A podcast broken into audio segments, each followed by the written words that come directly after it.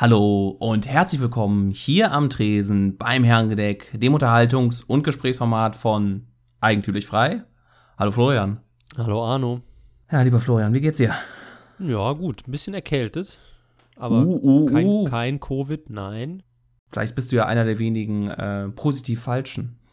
Eine der vielen positiv falschen. Nee, viel, äh, falsch positiv sind ja viele, aber positiv Falsche? Ach so, ja gut. äh, nee, aber ich werde immer Ende des Sommers krank, weil ich mich schlichtweg weigere, das Ende der warmen Jahreszeit einzusehen. Und dann laufe ich weiterhin, ähm, jetzt hätte ich fast freizügig gesagt, aber das, das nicht, aber nicht dick genug angezogen in der Gegend rum und zack, ist die erste Erkältung da. Du nimmst direkt die erste Welle mit, damit du es durch hast, ne? Genau, ja. Und weil ich ja sowieso fast nie mit Maske rumlaufe, ist mein Immunsystem ja noch auf dem hohen Stand von der Vor-Covid-Zeit. Gut, über dein Immunsystem, wie es davor war, wage ich keine Aussage zu treffen. Mhm. Doch, gut. Immer sehr gut. Du hast auch stimmt, wir hatten mal über Lebertran und so was, so ein Gedöns gesprochen, ne? Ja, ich war vor, also vor sechs, sieben Jahren oder so, war ich eher häufig erkältet und aber durch ein, eine eher fleischlastige Ernährung plus kalt duschen und Sport habe ich es eigentlich auf ein Minimum runtergeschraubt und jetzt habe ich so ein, zwei Erkältungen im Jahr. Weil im Fleisch schon die ganzen Medikamente drin sind, ne? Genau, ja. Das ist immer die Theorie von den, von den Gegnern, aber ich bezweifle es. Wir werden es heute nicht lösen. Leider, wie so häufig in dieser Sendung. Aber was wir vielleicht lösen können, ist so eine kleine Unaufgeräumtheit in meinem Kopf, wo du mir sicherlich bei helfen kannst. Mhm. Und zwar geht es um das große Ganze Mhm. und vor allen Dingen um das Ende, um das Ende der Geschichte. Sagt dir dieser Begriff was? Ja, jetzt hätte ich fast Murakami gesagt, aber er heißt anders, ne? Ja, Fukuyama heißt er. So. Genau. Irgendwas da im, Ja. im fernen Osten. Einer dieser Japan Gelen. stammt. Ja, ich weiß gar nicht, ist der, ob er ähm, Japaner ist oder Amerikaner? Ich, ich glaube, offiziell ist er Amerikaner, aber halt dann japanische Vorfahren. Aber ich weiß es ja, ja, nicht gut, das ist ja klar, ne? Aber äh, ob er das gemacht hat. Auf jeden Fall, er hat in den 90er Jahren, ich glaube 1991, 92, das Buch oder den Aufsatz veröffentlicht, Das Ende der Geschichte, Mhm. wo er geschrieben hat, aufgrund des Zusammenfalls der, der Sowjetunion ist der politische Wettbewerb der unterschiedlichen Systeme, Sowjet, Kommunismus gegen USA, Kapitalismus, zugunsten von Kapitalismus und USA entschieden worden. Und deshalb, ja, ist halt die große Gesch äh, Geschichtserzählung vorbei. Mhm. Und da kommt dann nichts mehr. Und dann gab es natürlich dann die Diskussion, aber was ist denn da mit dem ähm, Islam oder mit dem einer Reaktivierung des Religiösen, all sowas. Also er wurde dann dafür da auch ziemlich dann kritisiert, aber es ist natürlich auch so, weil er mit dieser These wahrscheinlich komplett den Zeitgeist auch getroffen hat. Ne? Ja, und wenn man so eine, so eine harte These raushaut, ich meine, da kommt ja Kritik dann aus allen Ecken. Ja, aber die harte These muss ja auch irgendwie zum Zeitgeist passen, weil nur eine harte These raushauen, Steuern sind Raub, habe ich jetzt in der Schule nicht gelernt. Mhm. Ähm, hatten wir aber die These von dem Fukushima, Fukushima sag ich schon. ja, guten Morgen. Äh, von dem guten Mann, äh, Deutsch, äh, nee, ähm, äh, Japanisch-Amerikaner, Japan-Amerikaner, Mhm. hatten wir sogar in der, im Geschichtsunterricht schon. Und das ist ja dann nur 10, 15 Jahre später passiert. Mhm. 15 Jahre. Das ist für, für Schulbücher eine sehr rasante Zeit. Also hat die These das sehr getroffen. Naja, ich wollte mit dir nicht über diese spezielle These von ihm sprechen, nicht die historische von 1992, sondern über das Gefühl, was damit vermittelt wird und was, glaube ich, so ein bisschen unsere Zeit prägt, dass wir das Gefühl haben, dass wir am Ende der Geschichte sind. Jetzt nicht im großen Wettstreit der verschiedenen Systeme, sondern darüber wird ja schon gar nicht mehr so viel diskutiert, sondern dass wir in einer Zeit sind, in der wir uns nicht mehr vorstellen können, wie sie sich noch weiterentwickelt. Ja. Ich glaube, das hat so jede Zeit mit sich, dass es irgendwie nicht vorstellen kann, was soll denn jetzt noch viel besser werden? Wir haben ja alles. Wir haben ja Internet, wir haben ja Auto, wir haben ja Medizin. Gut, irgendwo in Afrika ist es noch Armut, aber auch die kriegen wir ein paar Monaten weg oder ein paar Jahren. Aber so ein Mhm. bisschen das Gefühl, dass wir am Ende der Geschichte sind, würde ich sagen, kann ich nachvollziehen. Wie sieht das bei dir aus? Absolut, ja. Aber auch eben aus nicht, also nicht aus den Gründen, die Fukuyama halt genannt hat, wegen der Kommunismus wurde besiegt und so weiter, ist ja Käse. Würdest du wahrscheinlich auch zustimmen. Ähm, Die kommunistische aber, Langzeitstrategie. Wir sind willkommen bei den Verschwörungstheorien. nee, aber dass die, der Kommunismus ist, ist ja sowieso niemals tot zu kriegen. Ähm, aber ich habe auch das Gefühl schon sehr lange, ähm, und es gibt auch viele andere Autoren, zum Beispiel Ernst Jünger hat das auch so äh, interpretiert, dass wir am gewissermaßen am Ende der Geschichte stehen. Ähm, aber aus den Gründen, und da würde ich mich auch anschließen, dass halt alle, alle Ideologien und alle Theorien schon durchdacht sind. Also es kann halt irgendwie nichts mehr Neues kommen. Zumindest bilden wir uns das ein. Aber weiß nicht. Auf mich wirkt es auch so, aber dann ist halt wieder die Frage, spielt da unser typisch depressives westeuropäisches Denken mit rein oder was da die unterschiedlichen Gründe sind, keine Ahnung. Ja, ich würde das nicht nur aus der Perspektive von wegen alles ist schon mal ausprobiert sehen, sondern auch vielmehr alles steht zur Verfügung. Also wir ja. haben ein Wissen, wir können innerhalb von ein paar Sekunden uns informieren über Versicherungen, wir können uns informieren über Fußballergebnisse in Japan, über ein Buch, mhm. was irgendwer 1730 geschrieben hat, solange es bei Wikipedia auftaucht und einigermaßen populär ist. Aber wir haben diesen Wissensstand, dass wir haben das gesamte Wissen der Welt quasi vor uns. Und wir haben auch unterschiedliche Theorien, ne? Wir haben dann auch eine Öffentlichkeit, wir haben eine Gegenöffentlichkeit, wir haben eine Gegen-Gegenöffentlichkeit. Also mhm. was. Und dass dadurch das Gefühl kommt, wenn wir jetzt schon alles wissen, dann ist ja alles auch schon ausprobiert. Und was soll denn dann an Neuem kommen? Ganz viele beim Thema Mode oder jetzt, wenn du dir irgendwie mal in Kaufhäuser gehst, da werden wird ja auch nur noch ein Mix aus früheren Jahrzehnten kopiert oder aus früheren Stilrichtungen. Das kann man Wollte dann wieder. Ich genau drauf eingehen gerade, ja. Dann tu es. Weil mir ist aufgefallen, ähm, also gehen wir jetzt mal von dem historischen Normalzustand aus, dass die Mode sich weiterentwickelt hat. So alle x Jahre ähm, entsteht irgendwas Neues und dann entsteht wieder was Neues und dann entsteht wieder was Neues.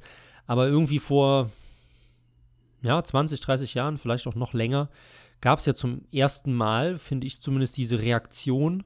Also, dass auf einmal wieder Leute sich so angezogen haben wie in den 20er, 30ern. Also schick mit Anzug, obwohl man dachte, jetzt kann es, also dann kam es ja tatsächlich nicht mehr schlimmer, weil es schon so schlimm war mit zerrissenen Sachen der, der 80er, 90er. Und auf einmal kommen diese kleinen Hippies um die Ecke und tun so, als würden sie Business-Deals am sieben Kilo schweren Telefon regeln und sind schick angezogen.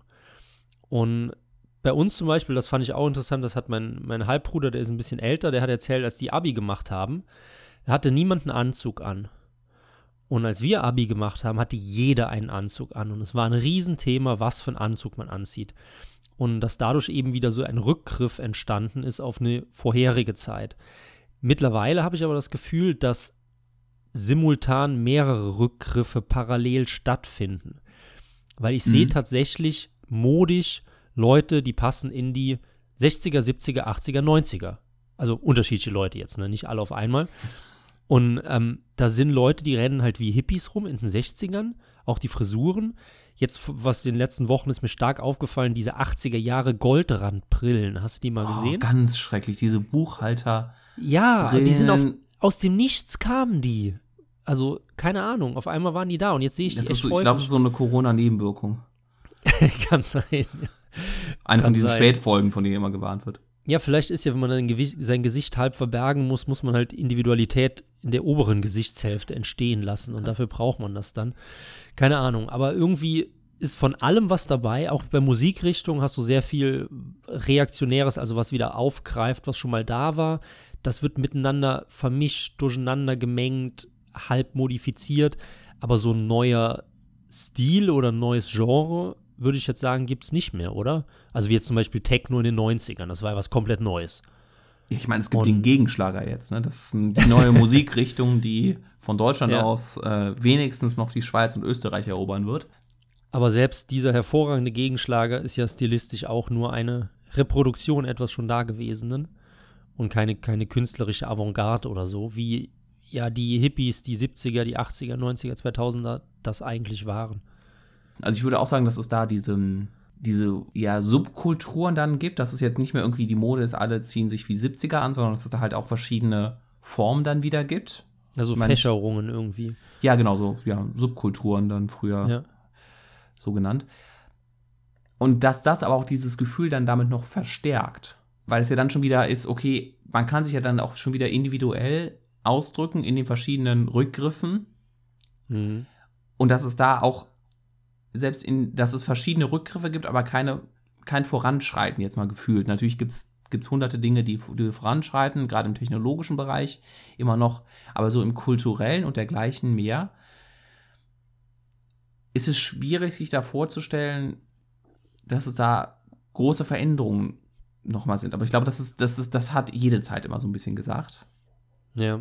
Aber wir sind die Erste, die das wirklich ein Stück weit auch beurteilen kann, weil, weil wir halt die gesamte Geschichte der Welt ja hier hinter dem PC versteckt haben.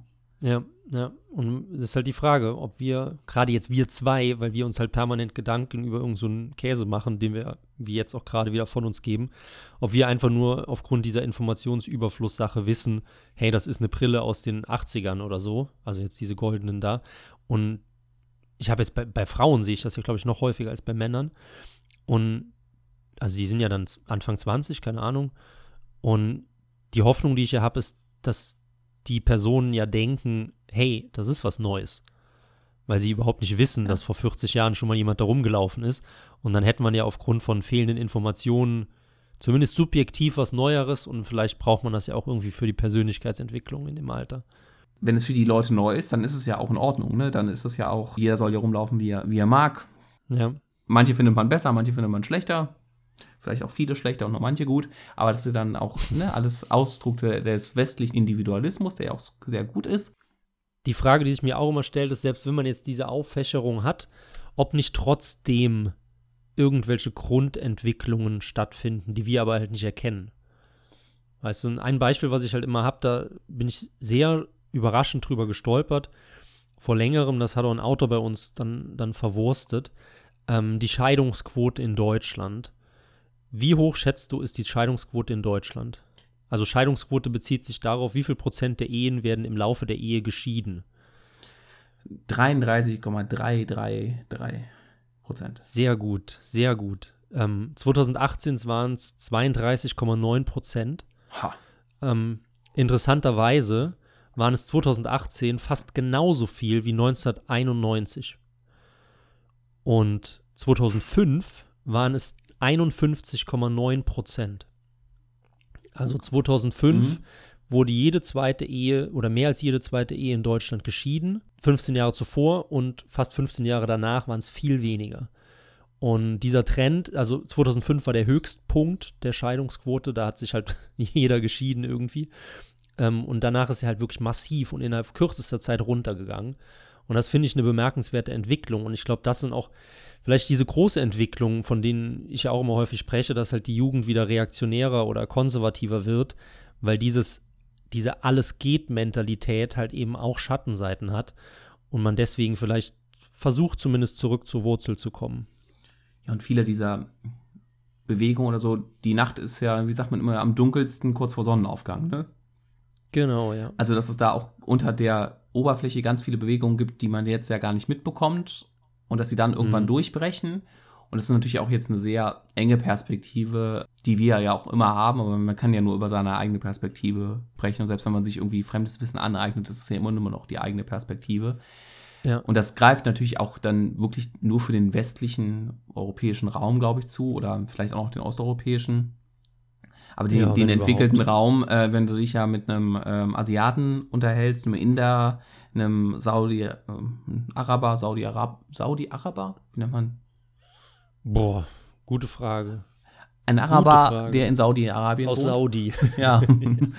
äh, oder Also es heißt ein Saudi. Ein Saudi, Einfach stimmt, nur ja. Ein Saudi, ja. witzig, ähm, dass es da natürlich so ist, dass da eine ganz andere Sache vorherrscht. Aber man kann sich halt einfach, oder ich kann mir momentan sehr viel diesem abgewinnen zu sagen, das Ende der Geschichte, dass das eine gewisse Trägheit jetzt ausgelöst hat oder auch zum Vorschein gekommen ist. Und ich hoffe, dass darunter ordentlich was wächst, was anderes, was Neues. Ähm, ob das Neue dann immer gut ist, ist die nächste Frage. Aber diese, Ja. diese Saturiertheit, die momentan vorherrscht und aus dieser Saturiertheit daraus was Neues zu entwickeln, das sehe ich jetzt momentan nicht in der Masse. Mhm. Aber also ich habe das Gefühl, dass, dass diese Saturiertheit doch eher die ältere Generation betrifft. Also ich habe das Gefühl, dass so die Leute, ja, 20, Anfang 20, vielleicht auch U30 schon ganz anders ticken als jetzt, sagen wir mal, die Boomer, um wieder ganz böse zu sein, um das Thema von, den, von konsequent frei aufzugreifen. Ähm, aber die Boomer sind ja, ist ja die Baby-Boomer-Generation und da entsteht ja schon mittlerweile sowas wie so ein Generationenkonflikt, der auch über alle politischen Lager hinweggeht. Und diese, diese bürgerliche Sattheit, das ist ein absolutes Boomer-Ding in meinen Augen. Ähm, und ich glaube, dass die Leute das auch stark geprägt haben. Und wenn du überlegst, wann war Fukuyama dann 95 oder so, ne? Ja, 90? Ja, ja. 92 war ich. Ja, da waren ja die, das ist ja schon jetzt äh, 30 Jahre her, und da waren ja die Boomer gerade im prägungsfähigen Alter, also dem Ende der Gegensätze, mhm. da, so wurden die ja dann, also da hat man ja gelebt praktisch und wir kennen das ja gar nicht mehr. Und ich glaube schon, dass die jüngere Generation eigentlich auch eben diese Sattheit so ein bisschen verlässt und dann schon denkt, hey, es geht um was. Und ich sehe das immer so, dass bei ganz vielen politischen Debatten, wenn man immer so sagt, da tut sich nichts, ähm, für mich sind solche Entwicklungen wie so ein japanisches Wasserspiel. Kennst du die, so ein schräg aufgesägter Bambusstamm? Und der ist mit so einem Kippmechanismus versehen. Und äh, da fließt dann Wasser oben rein. Und es passiert ja erstmal nichts. So, und das Ding wird voller, aber man sieht das halt nicht, weil man ja nicht durch diesen Bambusstab sehen kann. Und erst ab dem Kippmoment kippt es und leert sich komplett aus. Und ich glaube, das ist, finde ich, immer ein sehr schöner, aber auch ein bisschen hoffnungsvoller Ansatz, wie man auf solche geschichtlichen Entwicklungen blicken sollte, weil erstmal man weiß nicht, wie es aussehen würde, wenn gar nichts reinfließen würde. Und vielleicht ist es ja dann doch irgendwann so weit, dass sich da was zusammenbraut bei den jungen Leuten. Jetzt gar nicht mal in, in Richtung links, rechts, libertär, autoritär etc., sondern einfach nur, dass Leute sagen, hey, es geht um was, ich will was tun, ich will was machen, ich will was Neues und eben nicht mehr in dieser diese festgefahrenen, verklebten Welt irgendwie vor mich hinleben. Also du gehst von einer eher eruptiven Entwicklung aus, die ja mit diesem Wasserspiel ja gerade beschrieben ist, dass es nichts Kontinuierliches ist, was sich, ja. wo man die Veränderung sieht und dergleichen mehr, sondern dass es, wenn dann, eher eruptiv ist. Ja, eruptiv jetzt nicht, aber schon auf einmal. Ja, also aber ja, also flach, nicht, flach nicht irgendwie ausleben. gewalttätig oder sowas, so vulkanmäßig, ja, sondern ja, genau. eruptiv. Es zeichnet sich vorher schwer ab. Es ist ein schwarzer Schwan oder was auch immer, wie man das genau, bezeichnet, ja. dass es da ist. Ja, also wie gesagt. Ich glaube, ja.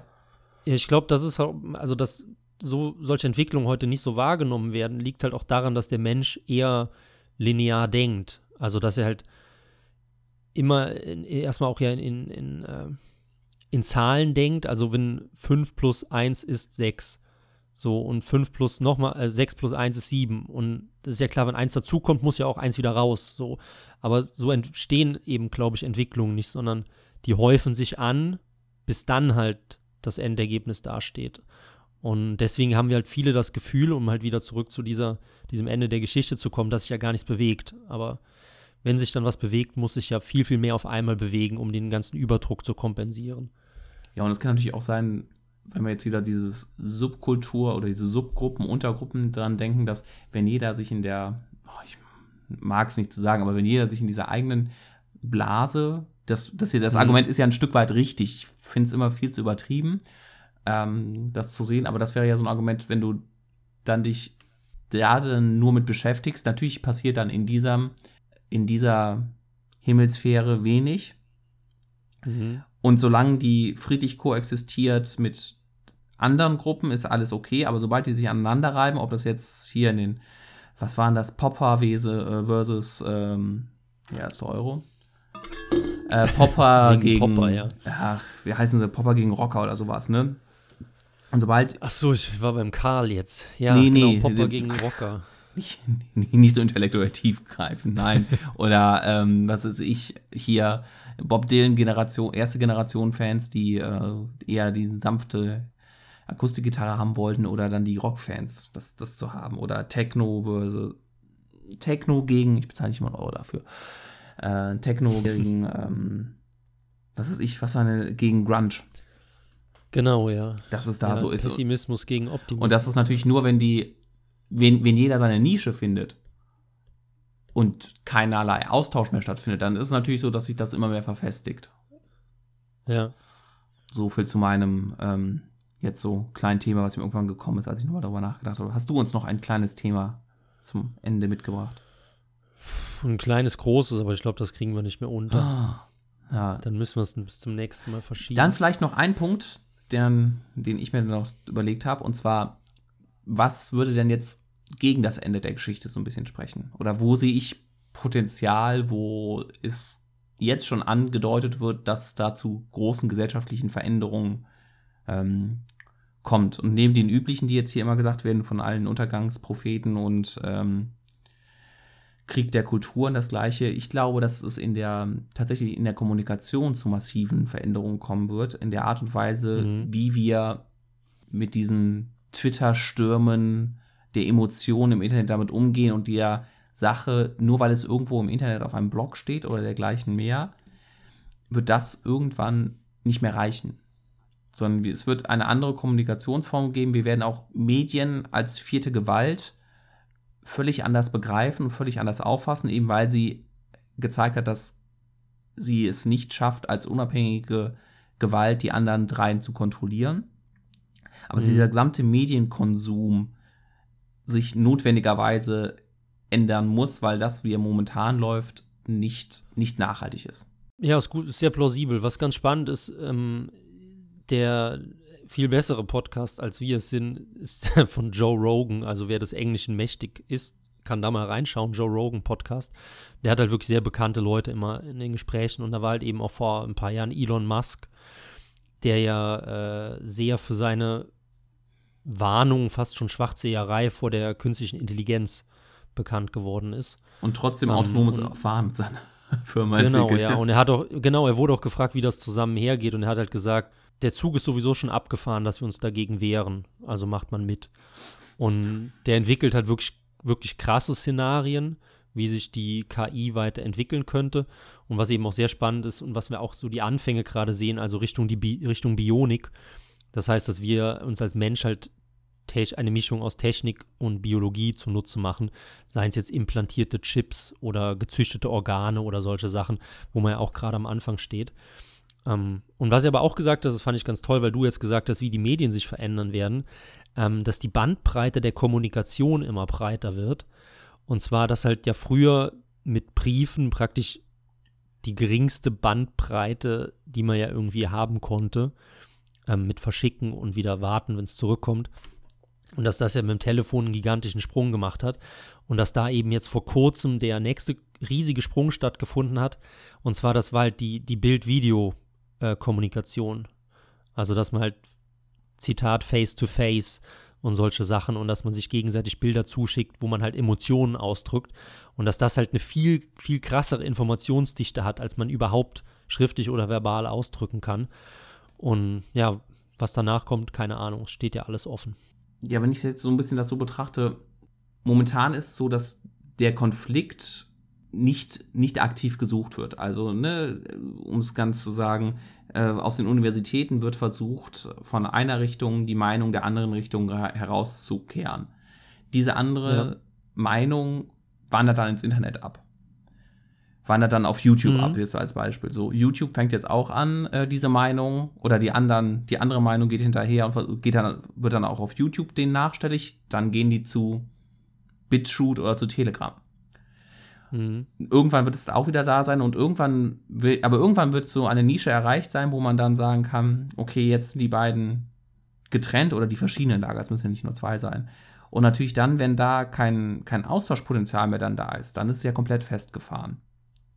Und also muss diese Entwicklung noch ein bisschen weitergehen, bis man auch dann die, die Kosten der Konfliktvermeidung gedanklich jetzt, also der geistigen Konfliktvermeidung, erkennt, um dann eine Gegenbewegung zu haben, was sich jetzt hier mit dem Gunnar Mhm. Kaiser und dem ähm, Nicht-Schweizer, nicht Matoschek, wie heißt er denn, diesen, diesen Aufruf da gemacht haben für mehr Meinungsfreiheit. Keine Und Ahnung. dergleichen Ich mehr. finde Aufrufe immer ziemlich doof. Ja, aber das ist ja so, Thema. genau, das ist ne, ge- geschenkt, ähm, aber dass das so eine Gegenentwicklung ist, die dann sieht, okay, erstmal muss der Topf ziemlich voll werden und dann setzen die ersten kleinen Gegenbewegungen ein. Und dass diese Gegenbewegung massiv in unserer Kommuni oder in unserem Umgang mit Medien und mit Kommunikation sein wird. Und dass das vielleicht sogar der, der, das größte, die größte Veränderung sein wird, was wir uns jetzt gar nicht vorstellen können. Es wird ja nicht bei diesem komischen da äh, Videoanruf über WhatsApp bleiben. Sondern wenn ja, ja ganz, ja, ganz andere Dinge passieren, die, wo das jetzt aussieht wie, wie Geschiss. Aber die Frage ist ja, wenn jetzt, ähm, sagen wir mal, die gute, die böse Meinung immer weiter verfolgt, ähm, bis es zum Konflikt kommt, oder wie war jetzt, so habe ich dich verstanden, ne? Ja, genau, bis man halt irgendwann merkt, dass diese Konfliktvermeidungsstrategie oder dieses aus der Debatte herausgehen, herausdrängen, es gibt, es gibt nur noch eine legitime Meinung, es gibt nur eine gute Meinung, die führt ja dann dazu, dass es da auch wieder Kosten entstehen, die dazu führen, dass die eine Meinung auf einmal denkfaul wird und nicht mehr gefordert wird und dadurch irgendwann auch schwach wird und dann von der anderen Seite, je nachdem, komplett vermöbelt wird oder von der dritten Seite, ne? Und dass man dann merkt, okay, mhm. es bringt nichts, diesem, diese sicheren Räume zu schaffen im geistigen Austausch, weil die, ja, ähm, weil die dazu führen, dass der Geist schwach wird und wenn der Geist schwach wird, wird irgendwann kommen keine neuen Ideen, kommen keine neuen Techniken dazu und dann ist es vielleicht dann irgendwann ähm, der asiatische Raum, China, die das übernimmt und das, aber ich glaube, dass das in der europäischen Kultur drin ist, dass das eine Fähigkeit ist, eigentlich der europäischen Kultur, mit Konflikten, Konflikte miteinander austragen zu können auf eine meistens dann doch zivilisiertere Art und Weise. Ja, so. eigentlich ja. Eigentlich würde ja. ich auch sagen. Und dass man ja eigentlich auch konstruktiv daraus aus diesen Konflikten hervorgeht. Ja. Ähm, ich habe auch mal mit einem drüber gesprochen, der hat irgendwie lange in China gearbeitet und hat erzählt, warum äh, chinesische Unternehmen halt nicht so gut funktionieren also ein Grund dafür, weil halt die Angestellten sich nicht trauen, ihren Vorgesetzten auf etwas hinzuweisen oder zu kritisieren. Wohingegen ja in, in Deutschland und Europa das normal ist, wenn irgendwie äh, irgendwas nicht funktioniert, dann kommt halt der Arbeiter und sagt, ey Chef, das da geht nicht. So, und bei denen ist das halt so, dass man das versucht praktisch zu umspielen und zu umgehen, um auf keinen Fall in irgendeine Konfliktsituation reinzukommen und dadurch eben einen extrem schlechten äh, ein schlechtes Ergebnis produziert. Ja, oder lange braucht, bis es zu einer Verbindung, dass im Zweifelsfall erst die Maschine kaputt gehen muss, bis es zu einer Veränderung kommt. Genau, ja. ja das ist ja, das ist ja glaube ich, auch der, der tiefere Kern der Aufklärung. Aber las, lassen wir das sein. Wir haben, wir haben unseren Soll für, dieses, für diese Woche hinter uns gebracht. Die Folge 82 vom Herrengedeck. Soll ich Tschüss in die Runde sagen? Äh, tschüss in die Runde und als menschenhassender Katzenhasser verabschiede ich mich und Arno aus der dies dieswöchigen Folge.